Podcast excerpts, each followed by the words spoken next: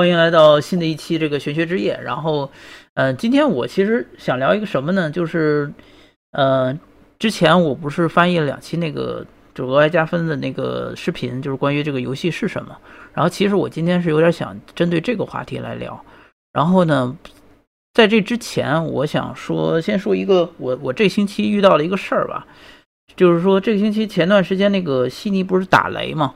然后突然就有一阵子就是狂风暴雨，然后哐哐在外面打了一阵子雷，然后我家就停电了。然后停电以后就没事儿干，没事儿干以后呢，我就在想说，干脆既然停电，电脑也开不开，那我就用玩玩我 iPad 上那些国产游戏、国产手游，就看看，因为我之前下了一些国产手游，一直就没有时间去玩。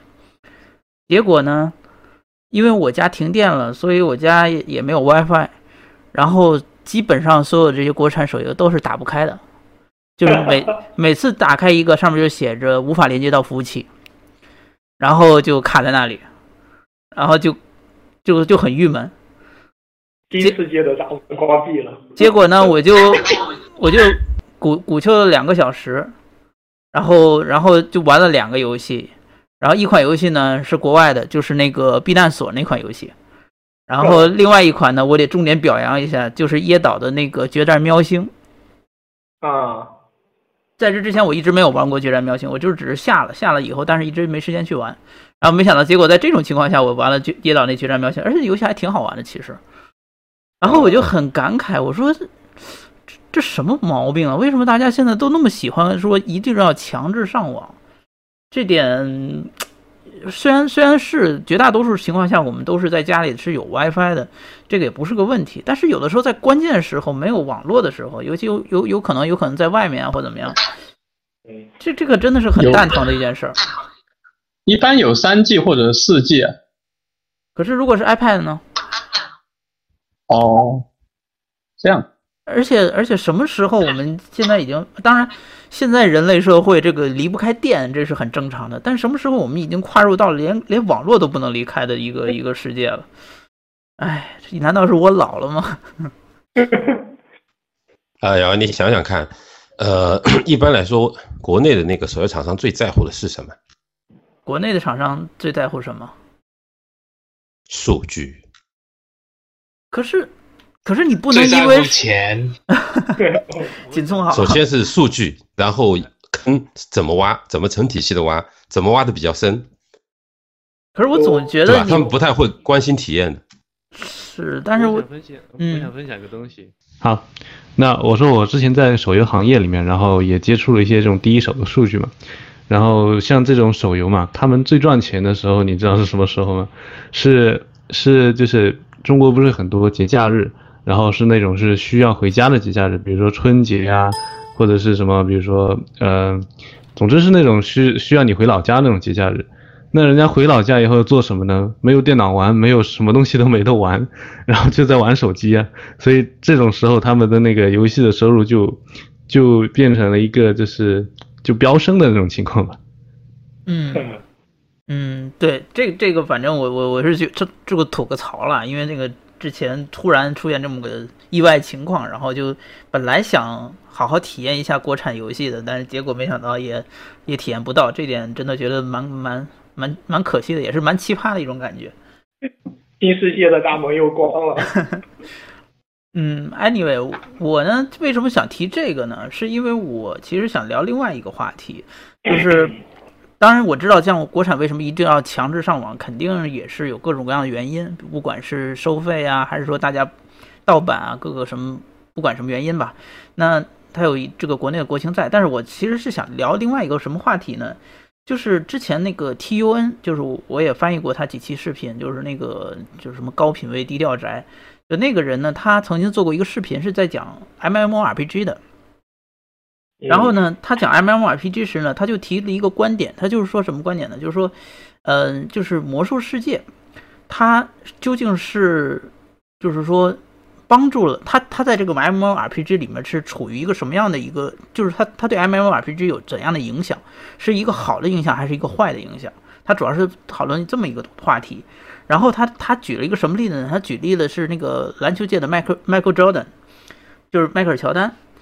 就是说，在乔丹之前呢，和乔丹之后，就是说乔丹树立了一个一个新的一种篮球商业品牌形象，就是说跟着篮球周围的什么什么什么，就是那个鞋呀，什么各个各种商业包装这些东西，我对篮球不是很了解了，但所以我也不太清楚它具体指什么，但是我大概理解它的意思。也就是说呢，魔兽世界呢，在它成功之前，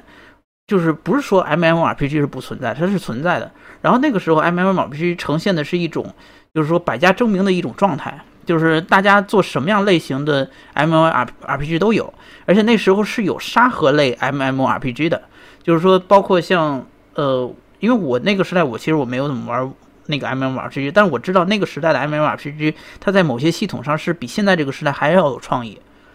嗯，不光是 EVE，现在就应该说现在只有 EVE 在做沙盒类的，其他的基本上见不到，再再也见不到沙盒类的这种 MMORPG 了。所以，所以自打魔兽世界成功以后呢，所有的就是整个市场就变成了不是百家争鸣，而是变成了魔兽世界和非魔兽世界。就是说，你要么就是魔兽世界，要么就做跟魔兽世界不一样的另另类的东西，就是 EVE 那种。然后因为那种就是注定会是小众，然后大部分大家的概念就是说。什么是 MMORPG？什么是多人在线游戏？大型在线游戏就是像《魔兽世界》那样的游戏，是多人大型在线游戏。然后呢，这个在近年来，因为随着像什么主机有一些什么使命召唤那些东西，就是说开始开始变得多元化了。就是说现在现在端游也不像以前那么火了。那那这种情况稍微有些好转，但是总的来说，这个其实是一个核心问题，就是说一个成功的作品是不是？一定程度上，它也使得这个市场变得过于单一化、同质化，然后使得大家都开始进行一种所谓的跟风，或者是呃俗套吧。然后呢，就是大家都做游戏都变成一个套路，就一样一样火了以后呢，大家都跟着做那样东西，或者跟那样东西类似的东西。而且它也使得玩家都认为游戏就是那样子，产生了一种文化的一种效应，就使得大家。就培养玩家习惯吧，玩家就觉得只要不是这样的东西，我就觉得玩起来就嗯别扭，所以这就成了我就是我一个很想聊的话题，就是说这个关于这个游戏的这个同质化，还有这个就是说呃一些成功作品是不是给游戏产业带来了一些很不好的影响，然后这种不好影响是不是也是现在的游戏开发者应该警惕的事情？现在游戏开发者他们开发什么游戏，并不是由他们自己。好小声，靠近点。我说 我说，现在游戏开发者他们开发什么游戏，并不是由他们自己决定的，就是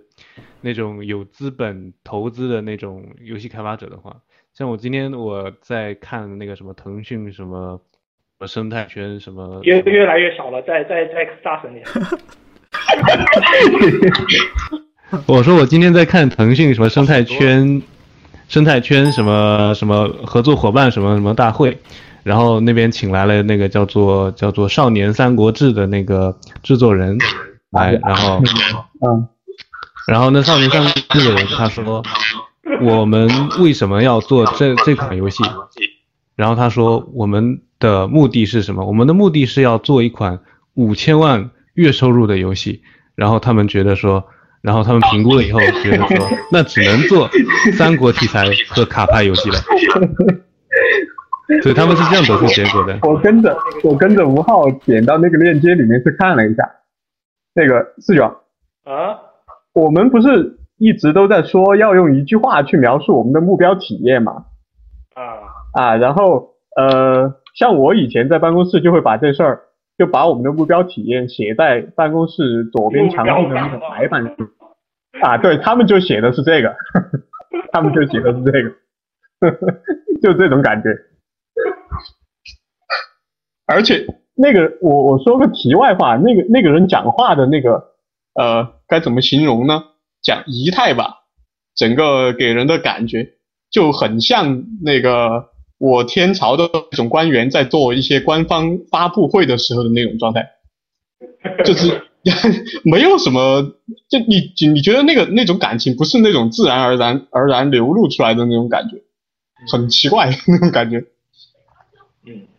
啊，你们你们继续讨论同质化的事情。嗯，当然就呃，关键是就是说，亚文你说的这个同质化现象是就是说，呃，特指就是大型的，就是那个。商业游戏，还是说就是说是一个很普遍的一个现象？因为你聊的这个话题有点非常的大。嗯，肯定是商业型的游戏。没事，大家大家就随便随便聊嘛。因为我只是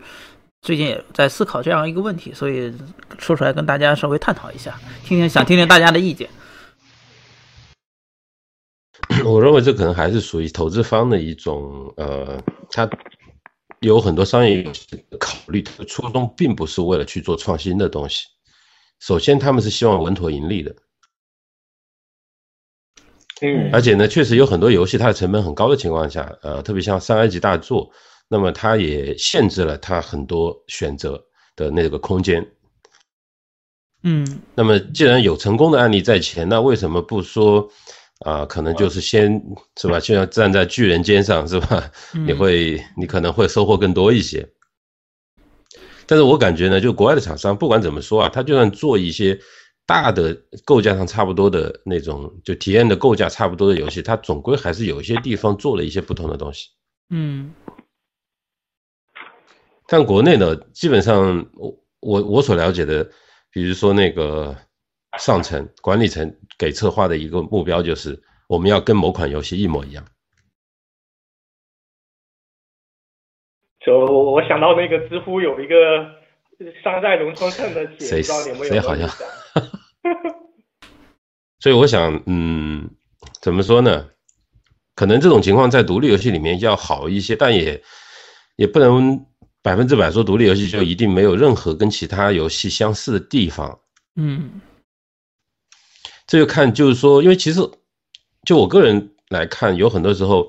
呃，如果不是完全把商业利益考呃考虑放在最前面的话，他会考虑，诶，我觉得某一款游戏我玩过，但是哪个地方能更好一点就好了。那么他一定会做出来跟之前的那款他玩过的游戏不一样的地方。嗯但是呢，他这样的尝试呢，也不是说每一个都一定能够呃成功，或者说呃在资本眼中不见得算成功，因为在资本眼中，那么在投资方眼中，他们会觉得那可能是要有一个现象级的这么一种，不管是知名度，或者说是他的收入也好，或者是他呃达成的影响力也好，但在国内的话，可能收入可能是按比较主要的一个指标去看的。嗯那么，如果真的有人做出这这样的一种创新，那么他就会引领新的一轮风潮，因为毕竟游戏是一个商品嘛。这一点上，我觉得可能是它商品属性，呃带来的一种体现。嗯嗯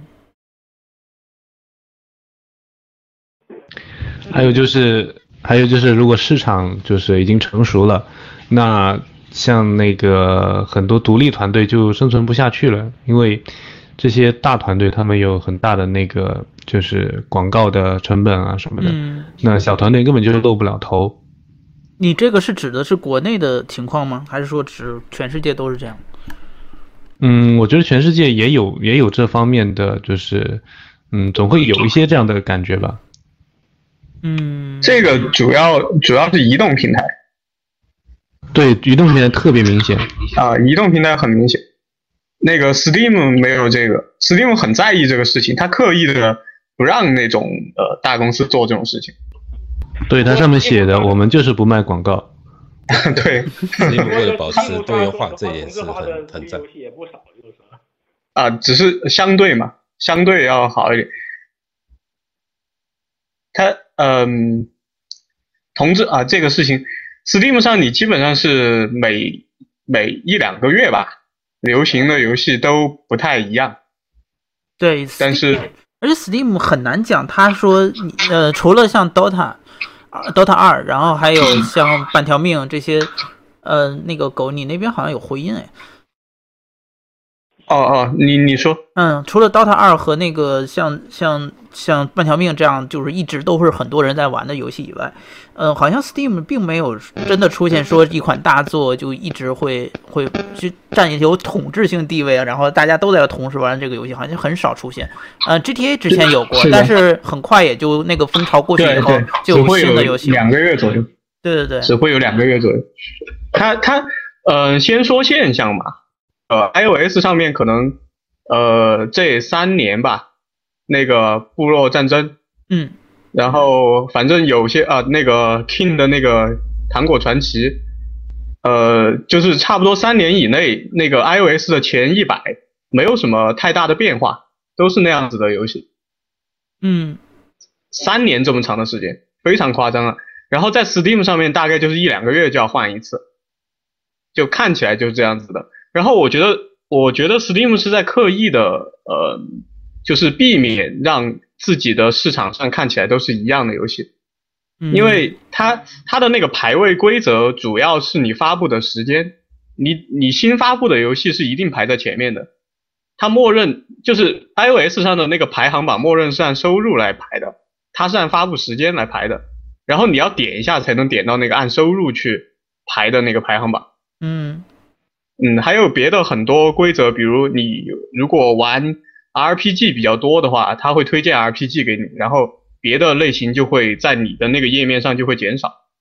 所以整体上，呃，威社应该是特别在意这个事情。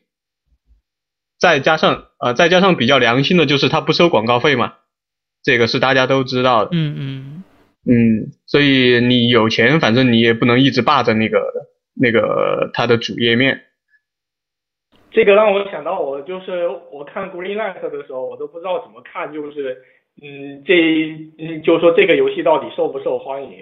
因为它那个它那个排位就没有没有按那个就是说那种票数规则进行排序的。嗯。啊、对，它应该就是建立市场之初就是要形成一个多样化的一个状态，但我不知道这个对这个只是他们的精神追求呢，还是确实能带来给威社带来更多的一些呃实际的利益，这个就不知道了。呃，我觉得从长远来看，它肯定是给威社会带来更多的这个利益，因为因为它它相当于增加了你 Steam 平台的那个生命力，就是说你的游戏是持续的不断的进化变，有有总是有你能够找到你你感兴趣的游戏，啊这这是确实重点。所以其实大家大家嗯，大家可以想一下，就是咱们平时在微博上也好，还是各种游戏推荐的那种媒体也好，你可以想一下，就是那些游戏都在哪里？可能最多的，我个人感受上最多的还是都在 Steam 上，偶尔会看到那个微上面会有一些东西，就是有一些挺新鲜的东西。嗯，从个人感受上来说，我是这样的，我不知道你们是不是。这跟你关注的那个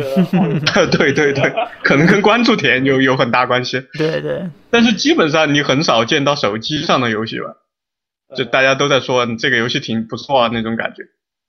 嗯，这个倒手机是感觉是最少的。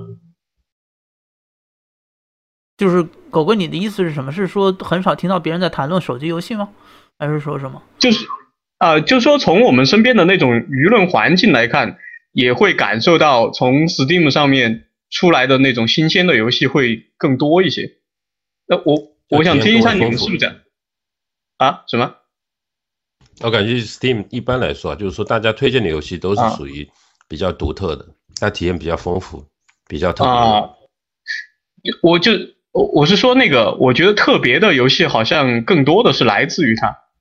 不知道你们是不是这个感受？嗯，我是这个感受。嗯，我我我我我关注他最多，我肯定是这样的，我不知道大家是不是？对，也有可能是我们关注 Steam 比较多吧，因为前段时间其实我我用我下了一个那个豌豆荚，然后然后我看到那个豌豆荚它有推送一些游戏，然后那个时候其实挺让我惊讶的，就是说手机游戏原来有这么多，就是说让人眼前一亮，不知道在它到底是什么东西的游戏。对呃，关键是当你知道它是什么东西的时候呢，你会有点失望的。当然我没有去玩，我只是看图标，然后看了一下它那些内容，然后真的是都没有听说过这些游戏，所以我也有在想，是不是我的关注面有点太窄了，就是没有花时间去关注手机上这这些平台，所以我很难讲说是不是 Steam 就是一定是所有创新游戏都在上面。啊，我我主要是不能不能去那个感受主机这边，我基本上没有什么关注度，我自己也不玩主机游戏，我不知道主机上面的同质化之情况怎么样啊？主嗯机上啊，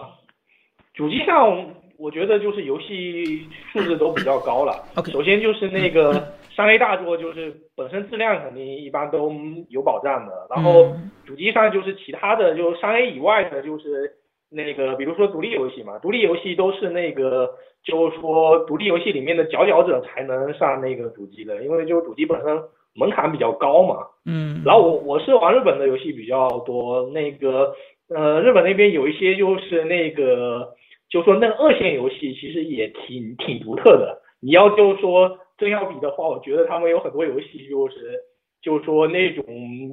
独立的这种原创味就是挺挺浓的。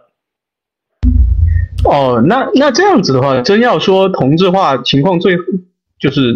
同最没有同质化的地方，应该还是主机平台吧？嗯，不是呃不是这样的，其实是这么个情况啊，就是说，呃，在这个如果你跟你看你怎么比，如果你跟那个就是说 PS 二时代比或者 PS 一时代比，你会发现，就是说主机上的这种游戏同质化是比以前严重很多。就是说，你你如果看 PS 二时代，你会发现那时候的三 A 厂商其实是没有特定的一个套路的，就是说厂商会更愿意把钱砸在一些尝试性，有点像现在的独立游戏的这么感觉的游戏上。比如说，你看日本当时 PS 二盛行的时候，日本上会出现，比如说像蚊，就蚊子的蚊那类的游戏，或者是出现像包括零也是，就是说一开始虽然零我的想到人，我刚才讲到人面鱼，对，还有人面鱼，就是说你你会发现 PS 二那个时代造就很多三 A 厂商，他都会去多少做一些，就是说是你想不到的游戏，或者是让人呃甚至创新到诡异的，让你都不明白这个制作人到底到底在想什么，像人面鱼那种。然后，然后那可是你再反观到现在，基本上所有的三 A 厂商已经不会这么做了。他最多最多会扶持一个独立厂商，让他们在自己的平台去，他他作为一个发行商的身份挂一个名儿在上面，他最多只是做到这点。我看很多，你看，包括像像嗯，我我一上来也举不上什么例子，然后就就包括有一些大的三 A 级公司吧，可能确实是因为研发成本太高了，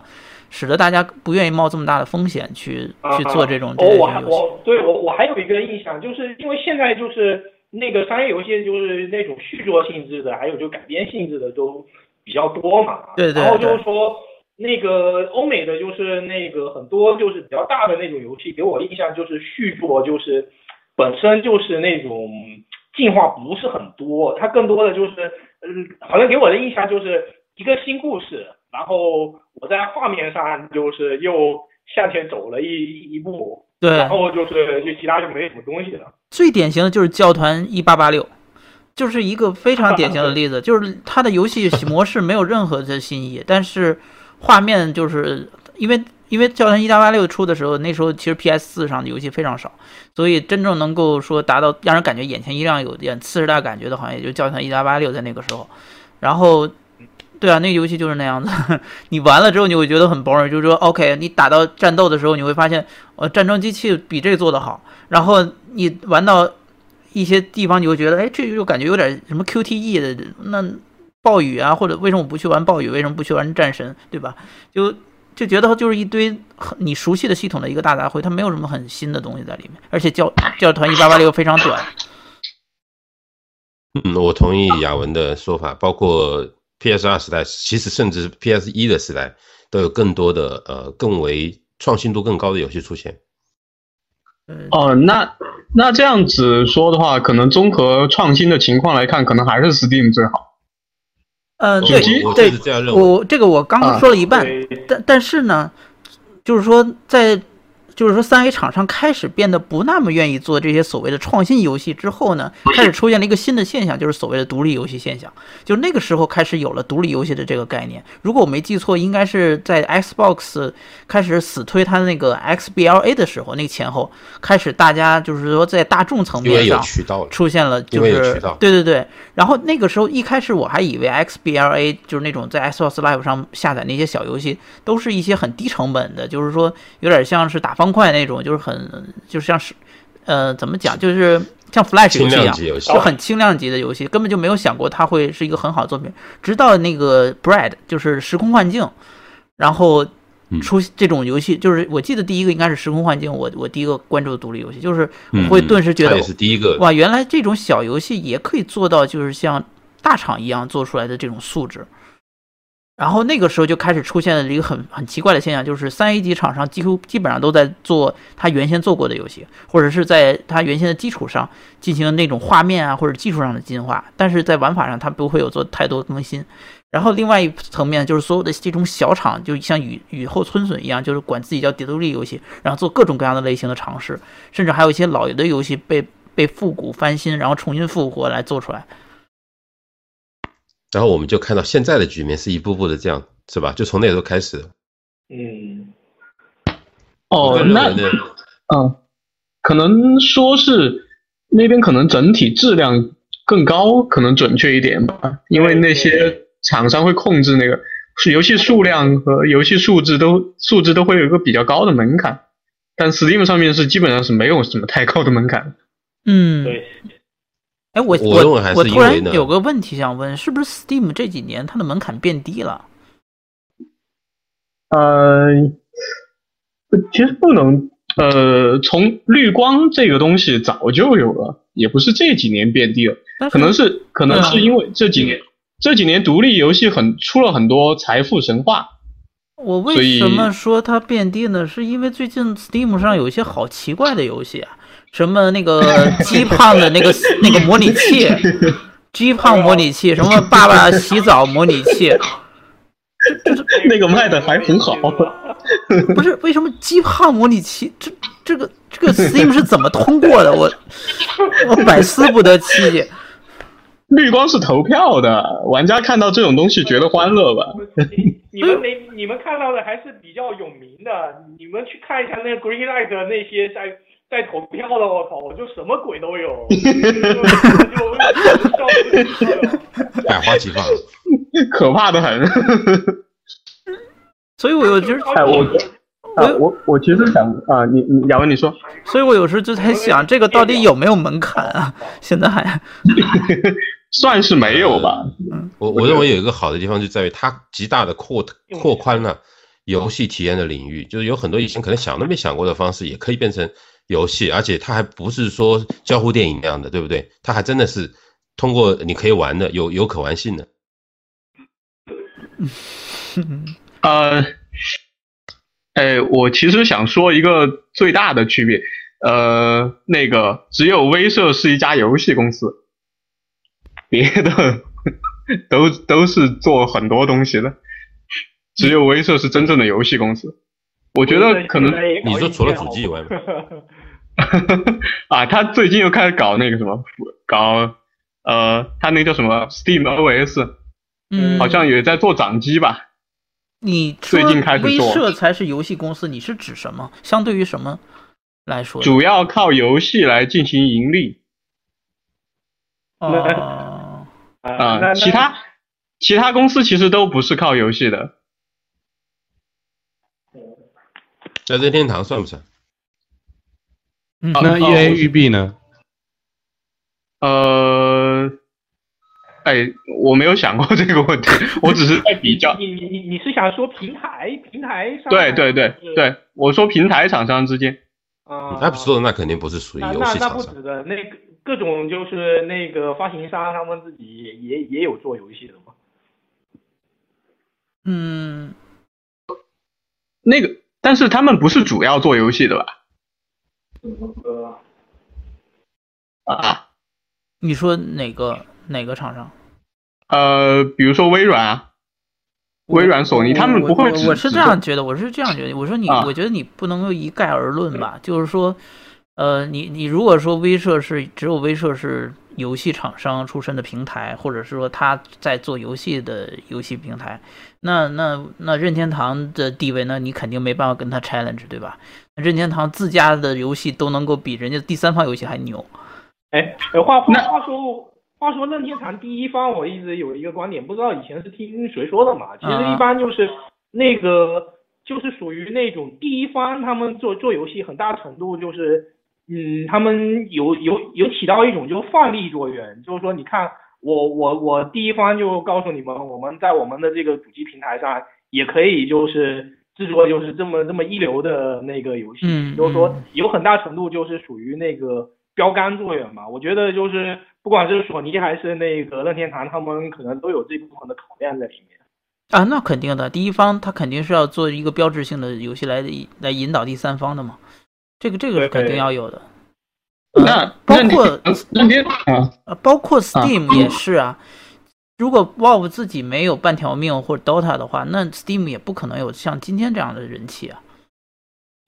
啊，确实，很大程度上其实都要靠 CS 和 Dota。对啊。那那任天堂的游戏在同质化和品质方面，应该也是会比其他厂商会好一些的吧？我印象，我不熟啊，我不知道是不是这样。是这样吗？是是呃，怎么讲呢？任天堂的确是他的游戏都挺良心的，就，但是他的问题是在于他的游戏又没办法对产业有太大的借鉴意义。这这个 这个怎么说呢？就这这，你比如说超级玛丽，对吧？你现在有没有见过有谁做出跟超级玛丽同类型的游戏，而且还很成功的？呃。不过，不过我我我是这么觉得，就是说任天堂的那个他们的那个游戏制作者，就对于游戏产业的意义在于，就是他们就是说建，相当于建立了一种你可以就参考的方法吧。比如说说我那个宫本猫做马里奥六世，他可能就建立了一种就是啊那个第三人称相机，就是这么这这么就是说制作是一个很好的一个那个。就说那个方法，然后行业内就那个竞相模仿这样的这种方法。嗯嗯。呃，我觉得对那种平台厂商来说，不管他是像苹果这样子，就给你一个按收入的排行，就做的很很很粗暴嘛。然后还还是说像威社这样子，然后花尽心思来让大家创新，我觉得对他们来说，应该都是能赚到钱的。还是我觉得还是追求和理念，就想要的东西不一样，就最终还是想要的东西不一样，应该是都可以赚到钱的。嗯，我两边的那个游戏都提交过了嘛，现在就 iOS 和 Steam 上面两边我都有提交过。然后自我自己的感受是，那个苹果这边是一种很很冷的感觉，就是他不关心你，他真的不关心你。他他完全不在意你的那个什么品质或者你活得好不好，就整体下来就这种感觉。但是 Steam 那边是从头到尾你都觉得他在帮你，嗯，这是我我自己的个人感受啊，我不知道其他开发者是是怎样的感受。那个报个数据啊，就是嗯，到现在为止，国内的做手游的公司也好，就个人也好，已经超过了两万七千个了。哇，像三万进军。你你你你说那个团队数量还是那个呃，就说团队就是 CP 数量啊，团队团队。就就你说只算只算手游行业吧，有没有算上就是其他，比如做端游或者做其他的？没有，只是手游行业，而且这个数字，中国的数字比全世界其他的国家加起来都多了好多倍。是官方数字吗？呃，是官方的，就是哪某一个那个数据统计公司统计的。那我估计可能那个民间的开发者还不算。民间的也算，就是它是它是算 CP 嘛，就是如果你个人开发者，你有能力做出游戏，它也算进去。啊，那那是不是这个数据就表示他们都至少有一款作品？还是说这有些团队是压根儿没作品？应该至少是一个吧，至少有一年，他至少有一个。呃，而且是发到国内渠道是吧？没错，只是发到国内渠道的，呃，不是说只是发到国内，就是国内的，就至少有发国内渠道。对，嗯。那有一些可能只针对欧美的那个开发者，应该不会被统计在。那个号，你再说一遍，那个多多少来着？那个数字再说一遍。两万七千多。两万七千多是什么时候统计的呢？呃，一五年 Q 二。哦。说的是，Q Q 一不是两万两万三千多吗？没有，去年去年 Q 四就两万四千多了。哦，那还是两个季度啊，又涨了三千个团队，四千个。对啊。好，好，让我静一静。所以你说，所以你说你提交到 iOS 上去，那边特别冷，那你想象一下有多少人在提交游戏呢？啊，对对对，有这个原因。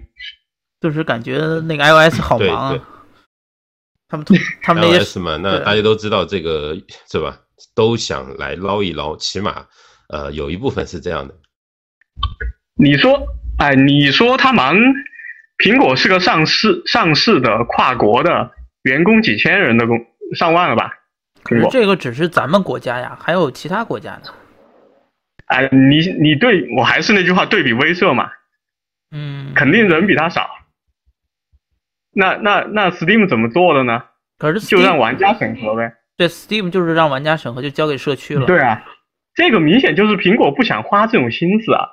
他不是做不到的，他然后就出现 G 胖模拟器那种东西了。苹果可不想出个什么乔布斯模拟器之类的东西吧？说明就是各种鸡胖黑其实都是哎没有，我我我其实这个有可能，我自己的个人看法是这样，我觉得苹果它这还是个公司文化的问题。我觉得苹果是不太可能会出现让玩家审核的这种可能的，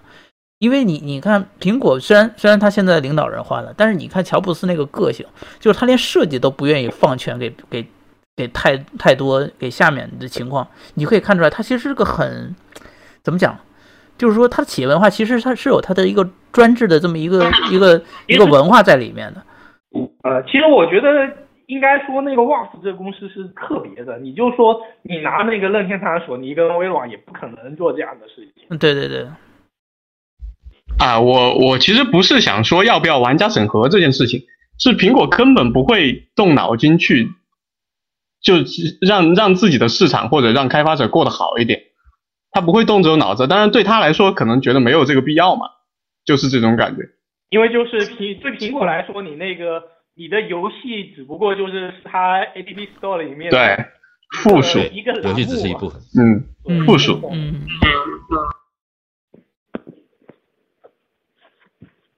好，我们说回刚才的话题啊，我刚才为什么要提到这个关于这个同质化的一个问题呢？我就是其实是觉得，也许，呃，我们应该就是说，就是对于开发者来讲，可能在他立一个项目或者开发一个可能在市面上已经有非常非常成功作品的项目的时候，是不是应该考虑一下，就是说自己是不是也受到了这种就是成功作品无形中的影响，而不是真的想开发自己的想开发的游戏。然后说，我是觉得大家应该对这种影响有一些警觉，这是我是想说为什么聊这个话题的原因。就是我觉得是不是应该提醒一下大家，就是说，当我们想要开发一款游戏的时候，自己游戏有没有受到别的游戏影响？这种影响是不是潜移默化的？对我觉得这个东西是我想我提这个话题的原因。嗯，我觉得这是一个必然的结果，就是说这种潜移默化的影响，就像一种魔音一样的，一种密目一样的，就是说你玩过的游戏，还有就是说你所处的这种时代，它潜移默化的会会影响你。但是就是说那个开发者就是说确实得有就是自己的就是说想法就行了。对对对，得有意识到自己是不是，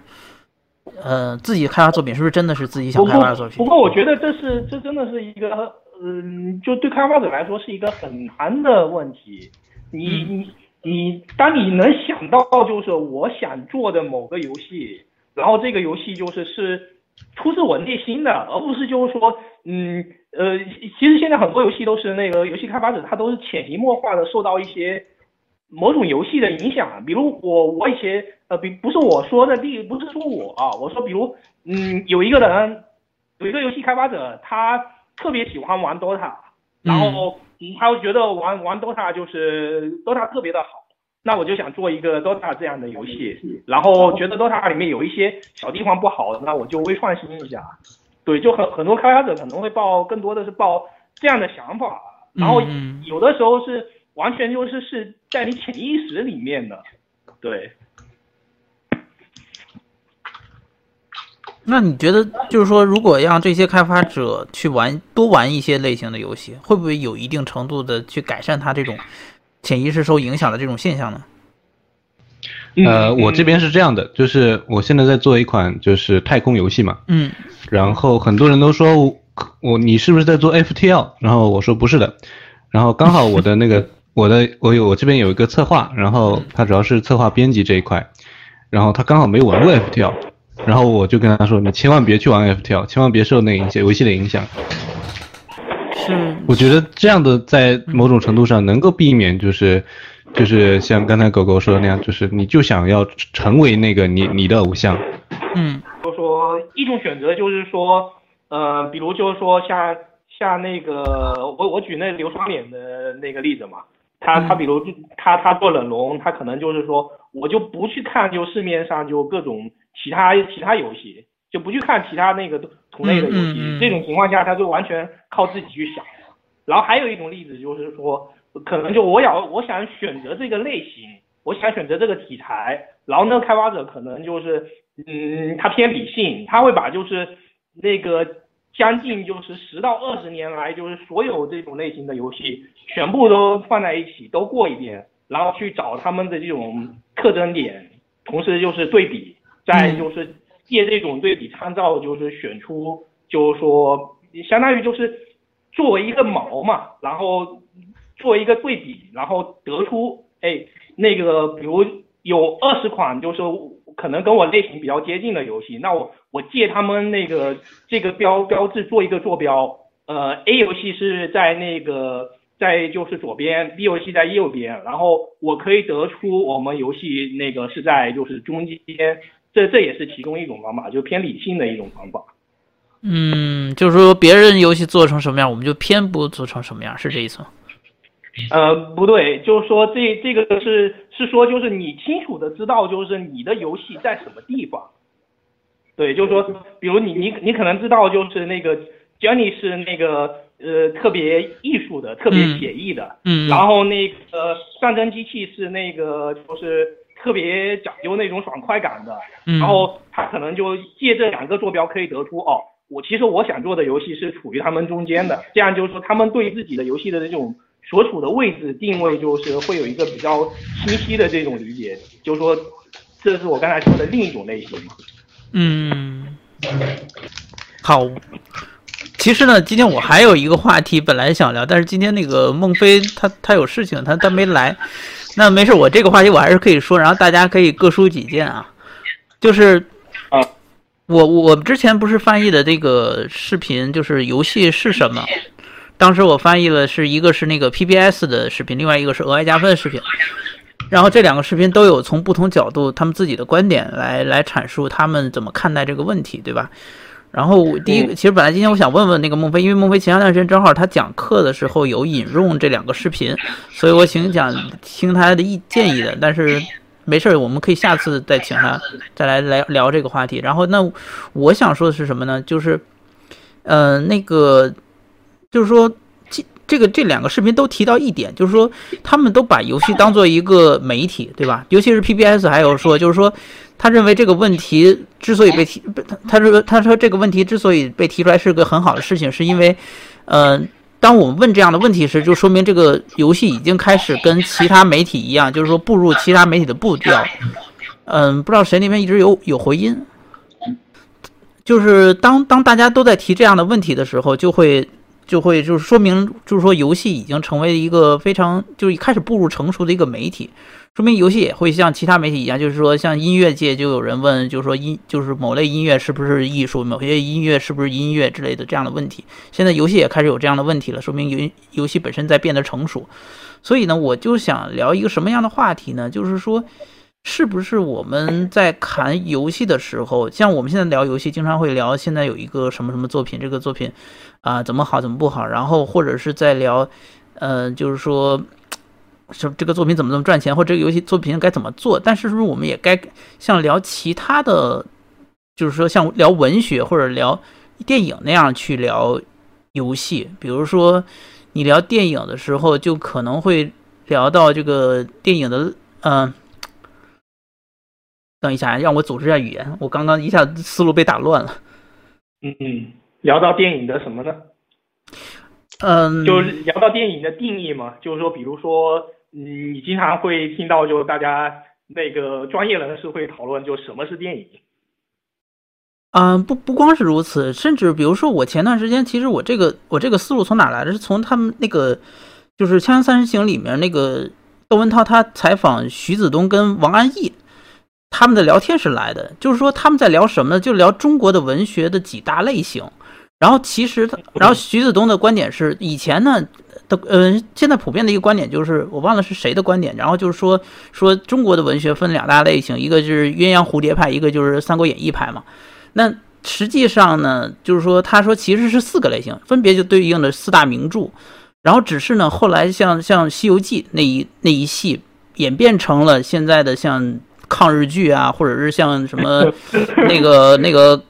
这个，就是说呃，抗日剧，还有还有一个什么啊，就是《盗墓笔记》啊，就那一类的，就开始往那个方向发展。然后另外一个对外另外那个《水浒传》呢，就变成了就一点点的演变成了像金庸那边就是武侠，还有就是说呃，就是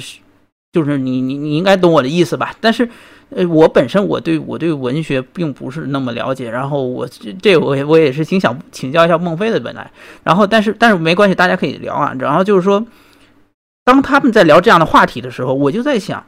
说反观游戏，就是说我们游戏，尤其是中国的游戏，我们可不可以就是说也是从这四大，就是说名著里面汲取营养，就是说演变成我们自己的游戏作品，因为。他刚因为徐子东跟王安忆他在聊这个就是这个所谓的四大渊源的时候，他并不是单指文学，他其实是也包括了现在的电视剧和影视作品。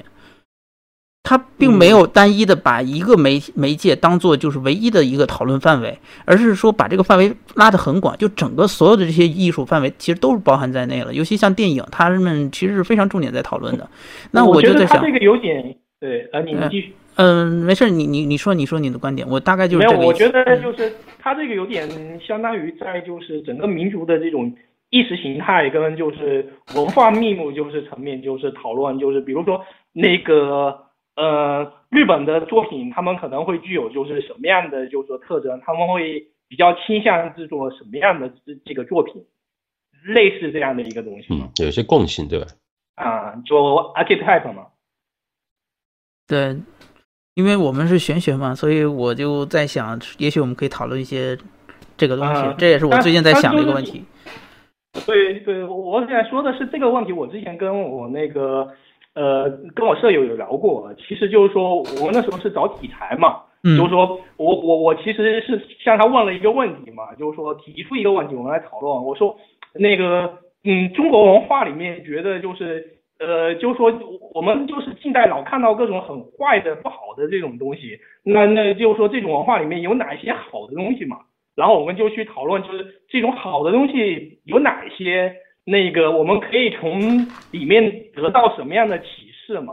然后就是说，嗯，后来就衍生讨论到，就是说那个，其实就是说，近代中国就是本身那个文化是属于一个一个比较混乱的一个局面，就是说。可能就是到到我们这个年代，就是嗯，首先那个受到就是世界的这种文化的这种冲击嘛，然后还有就是那个改革开放这些这些东西的这种影响，就导致我们就是嗯，就是说整个文化是一个比较混乱的这种状态。就是说你比如说我们做一个中国风的游戏，那什么是中国风呢？就什么是严格意义的中国风？就可能很多人都说不出来。就我们现在，比如你说拿游戏行业来说，所谓的中国风是什么？那是韩国风，不是中国风。对，其他人呢？你们有什么看法？哎呀，我你是说，是不是有一种就是说中国呃有中国本土那种底蕴的类型的游戏吗？嗯，我是有点像 JRPG 或者是是吧？这这种类型的。嗯嗯，怎么讲呢？我我是觉得呢，就是说游戏现在已经发展到了一个阶段，这个阶段就是说它跟其他的呃媒体，比如像书啊、电影，一它它已经并不再是就是玩具或者是单一的，像我们觉得啊，它就是个就是很很简简单单的一件事情，它已经变成了其实是会对这个国内或者是会对就是会产生文化影响的一个一个东西，一个文化作作品。那如果当我们把它视作一个文化产品来看的时候呢，我们就不应该把它跟什么电影啊、文学脱离来去看。相对来说，我们应该去对比较一下其他的，就就是说作品的这种媒介，然后来看一下，就是说国内究竟就是国内现在的作品发展到了什么样的一个程度，就是说，嗯，任何一个艺术媒体它都是有一个发展过程的，那就是说像国内现在的作品，就是说有第一个就是说现在它发展到了什么程度，然后另外一个就是说它以后还能够往什么样的方方向去发展，我觉得这是一个很有意思的话题。呃，那我们可以说一下，就中国元素，我们从形式和神似上来看，呃，我相信形式的有很多，就是外观上披着中国风皮的换皮游戏，那就不用说了。除了《红楼梦》，其他的都要中枪多少？嗯哼，但《红楼梦》也有人说啊，那是不是就变成宫斗戏了呢？嗯嗯那关键就是说。有没有哪一款游戏啊？我们说除了那些表象的东西，它想体现的那种传达的那个东西是中国的，或者说有中国传统的，或者说是一种民族的共性和有文化内涵的。我不知道大家有没有遇到过这样的游戏？嗯，就是说看到的有啊，四川麻将，哈哈，没有。就如果我是说游戏游戏的话啊，四川麻将其实是不是爽啊。没有没有，我刚才是说，其实就是，嗯，中国倒是有很多人纠结中国风这个问题。嗯，那囧叔，你觉得什么是中国风呢？嗯，这个问题太太放了嘛，我就我刚才就说了，就很难下定义，就是我们处于一个就是文化混乱的年代，就是说你所谓的中国风到底是指哪个年代的中国风呢？嗯，或者我这样讲吧，有没有谁能做出一款第一现代人都市背景，第二里面的主角穿的都不是任何中国传统呃那种服装的那种那种衣服和道具，但是他可以做到大家都认同的中国游戏？呃，高高考恋爱一百天。那个真的算，你不要笑，真的是，真的算，真的算，真的算。对，好的。这个不是我们一般说的那个中。对对，就是说，如果这里是指更广的那个中国风的话，我游戏还真比较难想到啊。但是电影的话，我刚才想到的是《卧虎藏龙》。嗯嗯嗯。电英雄啊，电影英雄，还。呃，十面埋伏吧，是吧？其实其实刚刚刚刚说到那个宫斗剧，我还真知道一款游戏是很 很很完美的体现了中宫斗剧，是款那个橙光游戏，是款橙光游戏。然后里面就是你扮演一个什么入宫的一个妃子还是什么，然后就要跟其他的女生步步为营的去撕逼，然后最后想办法征服皇帝的心。不要问我我怎么知道的，不要问我我怎么知道这类游戏，反正我就知道。我我刚才还以为那个你在说那个微博上那个宫斗就是数学数学宫斗。呃，数学宫斗什么什么数学宫斗？啊，我也有印象那个东西。你还别说，像上上次我看到也是无意中我知道原来晨光还有这么一款游戏之后，我就顿时发现晨光这类游戏还真的挺多的。它其实是一定程度算是一个电子小说或者轻小说的一个衍生，这是我个人的理解，我不知道我理解的对不对。他们自称为文字冒险游戏。呃，对对，V 嘛，对文文字 AVG 嘛，对啊。嗯，对对对，但这个工具确实很不错，我觉得如果大家想做，就是说没有编程基础，而且呃可能在美工这一块也不是特别擅长的话，那么。用它的一些工具，还有现成的一些素材，是可以做一些事情的。宫斗数学来了，哎，前几天前几天群里来了一个呃，来了一个开发者，就是做的晨光游戏吧，还带着作品过来的嘛。对对对，是吧？我我我我点进去看了，就是我也我也看，挺有挺挺有点味道的。哦，有机会可以发发过来看一下。嗯，要要不搬一下链接吧？嗯，啊，我觉得晨光他们做的蛮不错的。呃，我觉得特别是喜欢那种通过剧情来吸引玩家的这个呃这个潜在的游戏开发者可以试一下，或者说独立游戏人吧。嗯，不过我也许我也许我现在说的这个方向有点太乱了啊，然后然后我大概我再说一个方向，大家可以参考一下啊。就是当时那个《锵锵三人行》他们讨论的时候，为什么会讨论这一点呢？也是当时王安忆呢，就是上海一个作协主席还是副主席不知道，然后他他就说的一个观点是什么？他说现在人的追求太单一了，就是说大家都在追求成功，追求赚大钱，就只追求一样东西，就是钱。然后大家似乎就没有在对于成功以外，他就没有其他的生活追求。就是所以使得整个这个作品就体现着，就是说，如果这个东西不能适应市场，不能够，就是说，大家第一个考虑的不是说这个作品该怎么做好，而第一个考虑的是说这个东西怎么赚钱，怎么来卖钱。所以从某种角度讲，也是跟我们刚才那个同质化的问题也能相关吧。就是说，使得大家做作品都是，嗯，就是多多少少都有一件跟风的元素或者什么的。但是你反观，就是说，我再说回游戏，你反观，比如说 FC 时代，或者是。再后来，我包括影响到现在很多独立游戏的那些老游戏，他们本身是不带有这种色彩的。比如说像最近，就是昨天我跟熊托尼那个，这个就是实况的那个，就是 Undertale，就是传说之下那款游戏。那款游戏是很明显是在向，就是 Mother 或 Earthbound，就是那个地球冒险那款游戏致敬的。它里面的不管是风格呀，还有它那种黑色幽默呀。呃，或者说恶搞啊，它它其实都是在向那款游戏致敬，包括它那个字幕出现的方式和它有些时候字幕会出现一些特效都很像。对，然后那款游戏呢，我我我我昨天其实我昨天第一次尝试跟这个托尼一块直播这款游戏，说实话呢，当时我玩的时候感受不是特别深，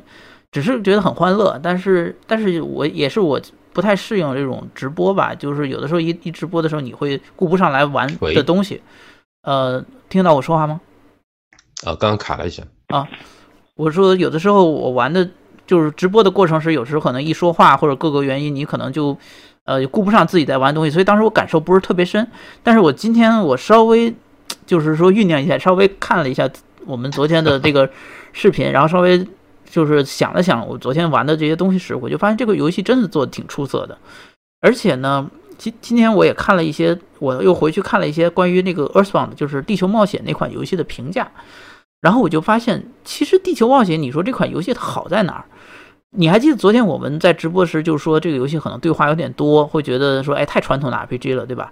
那你再回去看那个那个就 Mother 那款游戏，就是说《地球冒险》那款游戏，你会发现那款游戏其实是更传统，它的战斗其实也没有什么。亮点就是说，它就是一个很传统的日式 RPG 的感觉，但是为什么大家却这么喜欢、那么着迷那款游戏？在那个年代，是因为其实 Earthbound 就是 Mother 这款游戏，它真正好的地方不是在于游戏的本身，而是在于它它带来了一种叫所谓的 tone，就是感觉一种调调，就是说你在玩这个游戏时，你从始至终它是一种保持着一种呃新鲜童趣。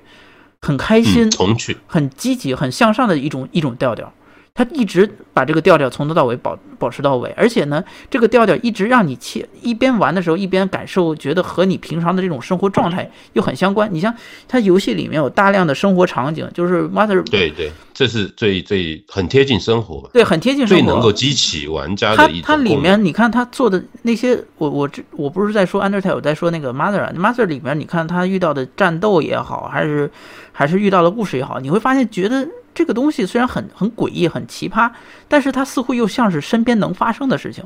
你比如说，他跟战跟那个台灯在战斗，就像一个小孩子，他看到周围的平常事物，然后发挥着想象力发生的事情。而且再加上他这游戏里大量的引述真实发生的事件，然后把它以游戏的方式呈现出来。我记得当时的制作人曾经就说过，说什么呢？他希望的就是说，大家玩这款游戏能够让大家。就能要让小孩子玩了这款游戏以后，会，就是说，保持这种兴趣，就是说，哎，就是说我玩了这款游戏以后呢，我不但对这个游戏感兴趣，而且我回到生活中，我对生活我会更爱生活了，我会更希望这个生活的更美好，我觉得这个生活更有意思了。他他是希望达到这个样一个效果的，就是说。不要不仅是把孩子绑在游戏上，而且希望就是说这个游戏能够影响这些孩子，让这些孩子对生活也能能够给他们就有同样的乐趣，让他能在生活中感受到同样的乐趣。所以，我就顿时就觉得，我说这个制作人他肯定不会是为了钱，或者为了想这个作品大卖成功，他才去做这款作品的。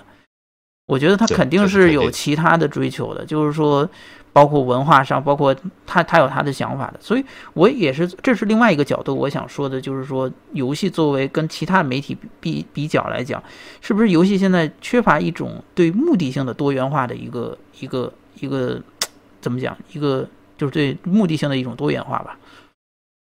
嗯，就因为现在大部分游戏就是承载的，就是还是就是说游戏最本身的这种，就是说作用就是娱乐。对，不过呀，我觉得你说的那个，比如说他做游戏的初衷，他目的的多元化，就会导致他的作品的多元化。那如果大家都去追求，比如说资本运作上的成功，或者是数据，或者是呃盈利方面的成功的话，那么他们必然在很很大的一个层面上都相同。嗯，这你说有的就是说，哎，我想去做一款，比如说让大家能够激发大家同同心，能够让大家感觉其实呃平普普通通、平平常常的生活中也有可能会隐藏的很有意思的事情。那我认为 Mother 他就做到这一点。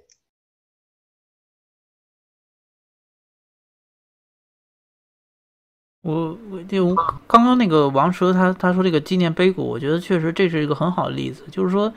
是我们一方面我们之所以，嗯、就是说大家都好像在目的性上有一些太单一了，缺少一个多元化的情况，是因为这个大环境就是说不允许我们失败，不允许我们。就是说，这个游戏不卖座，就是万一这游戏卖不好的话，那那肯定就就就相当于血本无归，然后最后到时候大家都没饭吃，对吧？那那是有这么个现实生活的问题。但是从另外一方面面讲呢，我也是在 argue 一个一个问题，就是说，如果大家都这么有目的性的做做作品，是不是大家作品就会就是潜移默化的有有一个同质化的现象？就是说，你潜移默化的你作品就会跟一些其他人的作品有类似。有相似点，然后使得大家在玩的时候总觉得这个东西没有眼前一亮的感觉。那相反，如果你在初衷上就能够跟别人与众不同的话，是不是你的作品就能够像呃纪念碑谷那样给人眼前一亮的感觉呢？就是说，是不是一定程度也是减降低商业风险的一种做法呢？其实，当大多数人就是做同一个类型的时候，在别的领域啊，如果有需求的话，反而出现蓝海。不过说到纪念碑谷呢，我知道是什么情况呢 a s t o 这家公司本身是在做交互的体验，就交互应用这一块，也也做一些外包。那么呢，他们就是说，其实做纪念碑谷，包括他之前做一些游戏啊，都不是以盈利为第一目的的。呃，所以呢，像 Ken Won 他们去的时候，基本上 公司有讲，给你一个空间，你去做你认为不错的游戏，大概是这样的一个情况，然后才出来的。嗯。我刚才雅文前面在聊那个同质化的问题的时候，我其实就想说，呃，如果游戏本身的初衷是从表达一些特别的情感这种目的来的话，基本上是不太可能同质化的。嗯，但是但是有可能做不出来。这个这个我保持同观点，极有可能做不出来。对，肯定不会一样，但是可能做不出来。对，开发难度太大了。呃，就我倒不觉得是技术难度，我觉得可能是创作难度对创作这一块，呃，因为游戏毕竟它比较年轻嘛，我们就算最早的游戏参考少啊，到现在，交互真的，嗯，对对对，就是说你需要做一个先锋去做这件事情，呃，而且呢，似乎有没有一个世界公认的一个理论可以去指导你？对对，你你说如果对我我如果就是选择电影作为，就刚才其实我们说的是思想传达嘛，就是说，对对我如果就是说选择电影作为我就是思想传达的媒介，我可能有很多方法，就是我我我确实我的目的就是传达一种思想，让就是别人就看我的影片的时候，就是说他获取这种思想，同时就是那个获得改变，然后甚至就是让他的生活变得这种更好。然后，如果我选择电影，我选择就是那个文学这样的媒介，我可能有很多方法，比如我我可以就是越有我有镜头语言，我有象征手法，但是就是说，嗯，就游戏行业就就你做游戏这这这种就是说可用的这种方法，就是你能参照的就非常的少，所以你要去作为先锋去去探索嘛，对。那我在问我我在想，那是不是现在这个，呃，就是说，你知道作作品这么多，是不是一定程度也使得这种探索的风险变高了呀？就是说，它的成本是不是比以往会更更高、更难？嗯，呃对，就一分，嗯，呃，你你说，九你说你，你你先说，你先说，狗狗你先说。你们好谦让 那那我说完那个，法国人在出电梯，那个竞争确实更激烈了。从市场上来说吧，是像一分为二的看，但是制作的成本变低了呀，因为技术的门槛在降低，那些引擎变得越来越厉害，所以总体上还是很难讲的。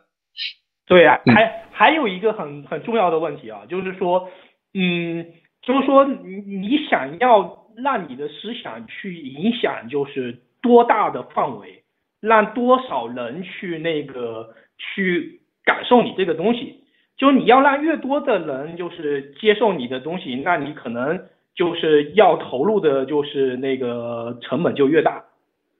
对，这这其实就是说也也是就是说对开发者就是说也是要考虑的一个问题。就比如说我我我做电影，那那那我我可能就是嗯，我选择做一个独立电影，很小众的独立游的电影，我确实就是那个就是说嗯传达了我的思想，但是就说这个独立电影就是能造成多大的这种影响呢？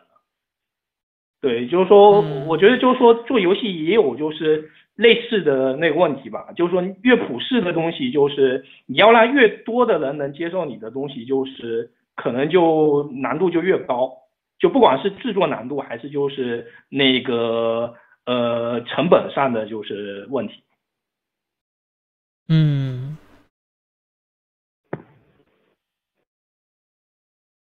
对，就是我我不知道，就是嗯，你们有没有玩过一些就是游戏或者一些作品嘛？就是说它是就是小规模的，就是像那个像很小的独立作品那样的，嗯就是这些作品就是它不是让你就是我我今天看一个琼瑶剧，就是我我就是今天那个哭一下，那明天我就忘了。然后那那些作品它会借助你的这种审美情怀，就是说它会潜移默化的，就是去感染你，让你就是得到就是思获得他这个思想，甚至就是让你生活变得更好，让你就是以一种不一样的就是观点去看待世界。反正就我自己个人玩游戏的体验来说，就是说那个和小游戏给我的就是就情感冲击更多的就是来自于就是就是说及时的，就是我我可能就是我玩的过程中，就像我今天看了一个那个琼瑶剧，我哭的死去活来，我明天就忘了。嗯嗯，，对，对，就更像是一种情感的临时的这么一种消费，而不是一个长远的对你的影响的一个东西。嗯，对，没有，我我刚才是就是想说的，就是说，是不是就是你想就让你的这种思想，让你的这个，让你想传达的东西影响的越多的人，那你可能要付出的就是越大。我举就是，嗯，大家就是可能就是拿拿电影行业来说嘛，有没有什么就是独立电影就是对你的影响特别深刻？就或者说还反而是那些就是那个拿到奥斯卡奖的就是大作品，就给你的就是说影响更加深刻一些？你说电影是吗？啊，对对，我没有我我其实就是想举其他各种媒介做一个就是横向参照嘛，就不管就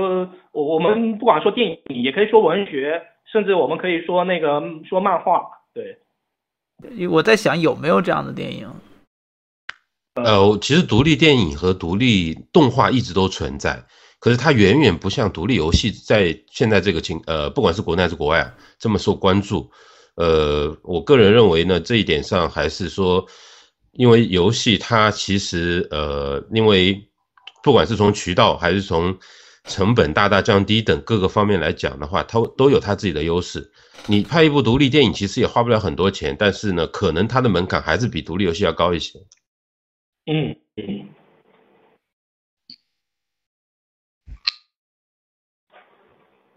其实现在，个人认为，其实 游戏它的那个创新的空间还是特别大的，呃，因为它有一个全新的一个维度吧，我们可以说之前可能是没有的，是交互。而交互呢，它的交互方式其实一直都在改变。我们最早比如说用的是那个摇杆和按钮在街机上，然后呢，主机出现以后，是我们就看到有呃有手柄，哎 有 L 键 R 键，后来还有比如说有一些特殊的外设，比如说还可以接鼠标键盘这样子，或者是接一面鼓的。嗯，再往后呢，就有有体感，对吧？像 We 它的一种体感风潮。有有这呃，熊叔有对比过独立游戏和独立电影、独立音乐的那个发展状况吗？我其实还挺好奇的。啊，我个人的感受是什么呢？呃，独立游戏的渠道是更为完善的。我们不光是说 Steam，我也有这种感觉，我也有这种感觉。因为你在商业上其实更啊。对，因为可能是因为这一块，它怎么说呢？随着智能设备和那个其他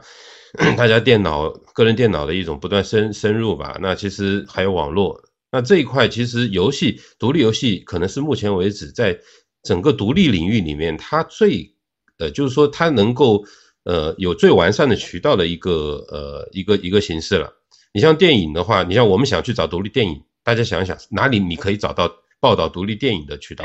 又有哪里可以下载？嗯，话说就是有没有这种一个印象啊？只是我个人的印象，我我就是怎么感觉我看的就是独立电影，就是感觉他们更多的就是是很多就是是意识流或者就是就是说做形式探索这这这个方向的，而就是你看那个就是说传达思想跟这种表达性质的，就反而是那些就是非常有名的导演的，就是。那个就是说，可能他积累了很多作品以后，就是说那个一一个新的这种作品，就是说你们有没有接触就是独立电影就是这个领域，就不知道你们是一个什么样的印象？说实话，我接触的很少。我好啊。那呃，独立音乐的状况好像要比独独立电影好一些吧？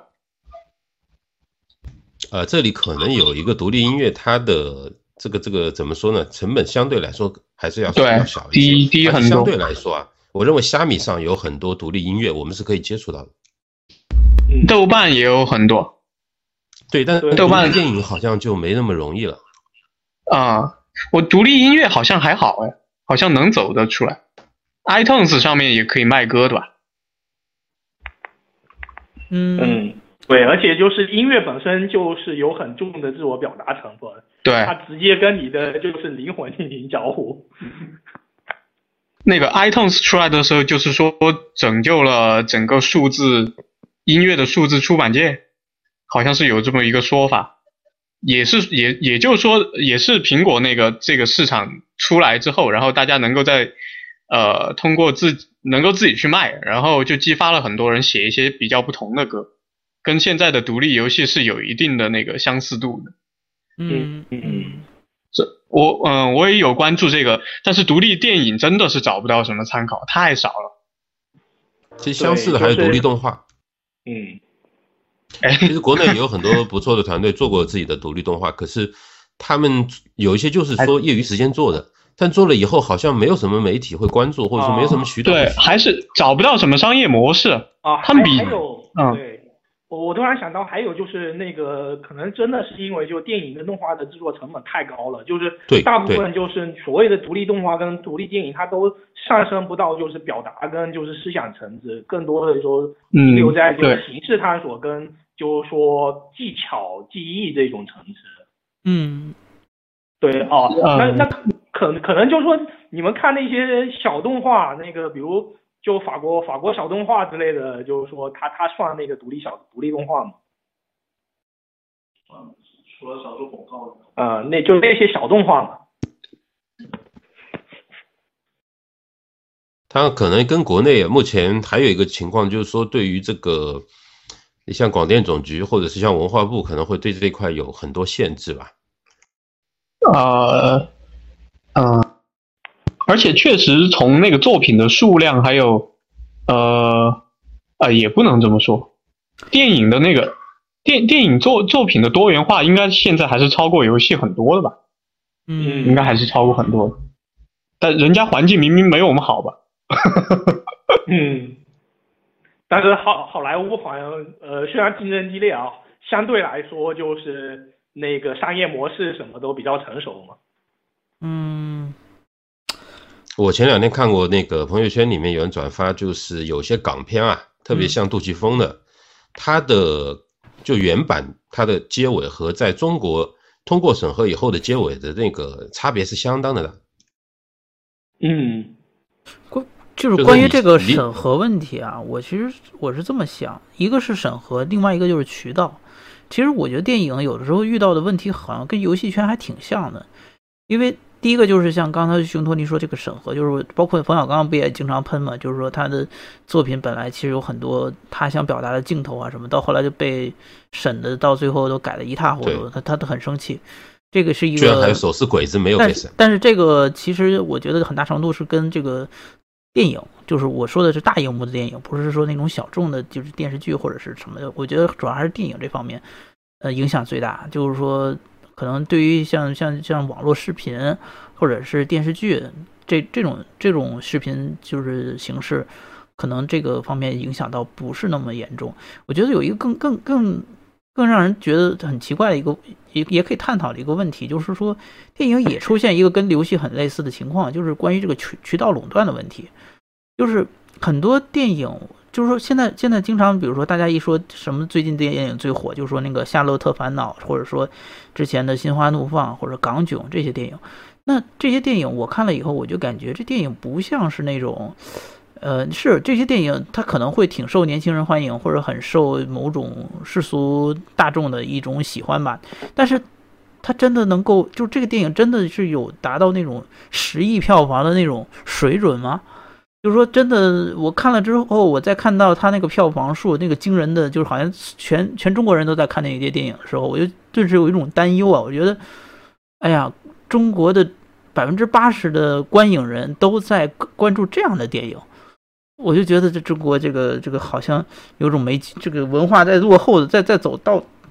就在退步的一种感觉。但是后来我在想，其实也许这个问题根本不出在这里，也许根本不是出在大众，而是大众没得选。因为你在同类型，首先第一个，你看在同同时期有什么其他电影可以看，这是一个问题。然后另外一个就是说，假如说同时期有其他电影，你这些电影可不可以在你附近的电影院看到？尤其是那些经常有人去看的那些大的电影院里，你能不能看到这些电影？就是就除了这些我刚刚说的那种十亿票房电影以外，其他的电影，你可不可以在这些电影院里看到？就是关于这个荧幕数和这些荧幕有没有被这些商业片垄断的一个问题。关于这个问题，就是我之前有听人说，就是说那个电影的票房有些也是像游戏一样是刷出来的，就是对，就是说是什么满座了，但是实际上没有人在里面看。嗯，他们的垄断情况应该比游戏行业还要严重吧？我觉得，或者那个成本里面，不管是渠道为王，还是说刷那个数据的方式，也许是学学的电影呢。应该多半我觉得。不过说实话，就是说电影行业有很多东西可以学的，包括他们的这种工作模式。你是说像偷票房这种模式吗？呃，不不不不，我只是说这个电影的制作制作模式。对，制作模式肯定的，而且而且我很就是说，其实咱不能就光说不好的那一面，咱其实也说好的一面，像像比如说《大圣归来》，那那那个电影，说实话，它它其实是很多，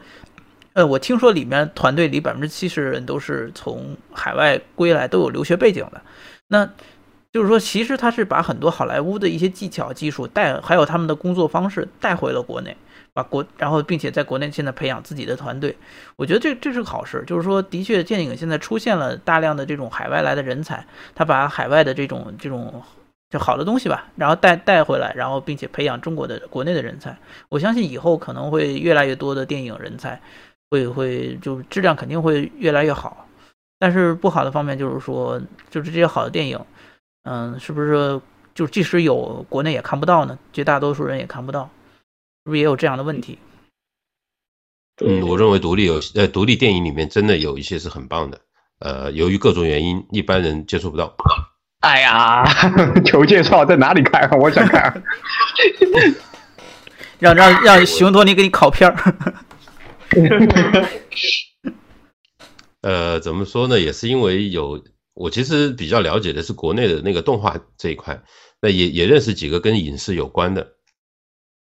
但是我感觉他们有很多地方啊，就是和他们的这些做独立，不管是音独立音乐、独立那个电影还是独立动画，那么他们身上有很多特质跟独立游戏人是很相似的。嗯嗯，呃，应该是从创作上来说，应该是一路的才对。就是大家他们都是对体验特别敏锐的人，而且特别想做个人表达，以及呃对创新充满热情。呃，我我我觉得，我觉得你说的这个点，其实刚好是我们该跟他们学的。他们应该做的比我们好，因为那两个艺术形式天天然就是用来做这种事情的。我认为其实游戏也是，呃，就所谓独立游戏，我个人的一个看法就是说，你嗯，可能比较难再界定它的范围。但是有一点，我我个人比较倾向什么呢？就是说，独立游戏是就看你把游戏是不是当成一种个人表达的一个媒介了。嗯嗯啊，那前段时间有一部特别好的电影叫《Begin Again》，那个你们都看过吗？叫什么？叫什么？说说那个音乐剧啊，那个中文叫做什么？纽约再次遇见你，还是什么？中文特别奇怪，但是那那个电影其实就讲的是一个，讲的就是一个独立音乐人吧。最后那个、哦那个电影讲的就是独立音乐啊。那他那个那个制作的流程，我当时在电影院看的，嗯啊、怎么说呢？就就很想回家把自己的键盘摔了，然后去写歌。不做游戏了，改写歌了。我真的有这种这种冲动啊！当时看那个电影，他他讲的那个故事，呃，就是一个音乐人，然后也是没有钱，然后要录制自己的专辑，就想各种办法找大学的学生，然后把城市的那种杂音当成背景音，然后来录制自己的那个专辑的歌。最后最后他呃做好了这张专辑之后，然后就有发行公司就想签他嘛，嗯但是他完他直接就回绝了。那那段对白对白很有意思，就他问那个发行公司说，嗯、我能拿多少？然后那个发行公司说卖十美元，你拿一美元。然后就哇，一比九，哇，这跟国内的这个对一样的国内游戏渠道多像。对，一样的。然后他就说：“为什么我做一张专辑出来，你能拿九美元？” 然后那边的回答的那个方式也比较像，就说我们要花钱给你包装，给你推广，这个是很很烧钱的。啊，后然后他就在电影里面，然后他就直接拒绝了。然后最后就是通过那个 iTunes 在卖，就就一美元一美元下载我的专辑，然后最后就卖的很好，然后电整个电影你就就是这样子的，所以当时就看得很激动，那个就是个独成功的独立。想对比一下其他行业的独立人跟我们就是游戏行业的独立人，我就是有一个印象是觉得就是就是说，感觉就其他行业的就是独立制作者，他们就是好像就是普遍就印象里面是就更放得开一点，然后就说，嗯，有些行业的就是说那个就是说独立制作者，嗯，就感觉就是跟你就是从事这个行业一样，就是有有过多很过大的这种负担。太多顾虑负担就是对，就是说经济上的，就是成功上的，就有有有很多负担嘛。然后就是说这种负担可能就是会就潜移默化的影响了你的一些思想吧。这是我我的一个就是你你说的个人的一个印象。你说的这个负担是从哪方面的呢？主要是来自哪里呢？比如就是说，我们会经常看到，就是那个，比如我认识的朋友嘛，呃，自己画漫画的，自己就是那个做音乐的，他们可能就是过得也不是特别好，一般的好，然后就就甚至甚至就很很差，吃泡面吃泡面画漫画那种嘛，嗯，嗯。就是说一他他们的那个负担就没什么那么重，就不会说啊、呃我我这个漫画画完了我要赚拿钱怎么的，就相对就是感觉就做游戏的，就是跟就是这种负担就反而会更重一些了。嗯就是我说的是心理负担，不是说就是一种就是说物质上的或者怎么样，就你从事这个行业就一定有这样的这种负担。嗯嗯嗯，你觉得原因是什么呢？嗯，你觉我觉得得原因是嗯做游戏的人比较有理性嘛，然后就不会像那种做音乐或画画那种人，他们就是精神粮食很足。可吃饱了撑的开发者。四九四九，你说的是电影和动画吗？呃，电影、动画、漫画，就是各方面嘛。你你看那个 A C D，就是那个动画、漫画、那个游戏这三个中国这三个行业嘛，就是说排下来，那个动画现在依然是最苦逼的嘛。然后那个漫画这里面那个网络漫画之类的就兴起有一点好转嘛。然后游戏肯定是那个最好的嘛。对，就我我有很多，我以前就是以前也画画的嘛，然后我以前就我们画画的那帮人就是，嗯，他们就是就有自己画漫画的嘛，然后就是说都没钱嘛，没钱到就是泡面都买不起了，当时还是就是坚持画漫画嘛。就觉得可能他们的那个投入度，还有他们的坚持的那种，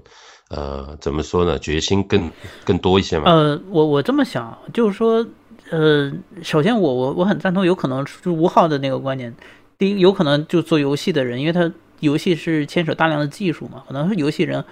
会比起其他艺术领域，他会更偏理性一点，这可能是原因之一。就是说，这也是可可能做游戏的人他会更考虑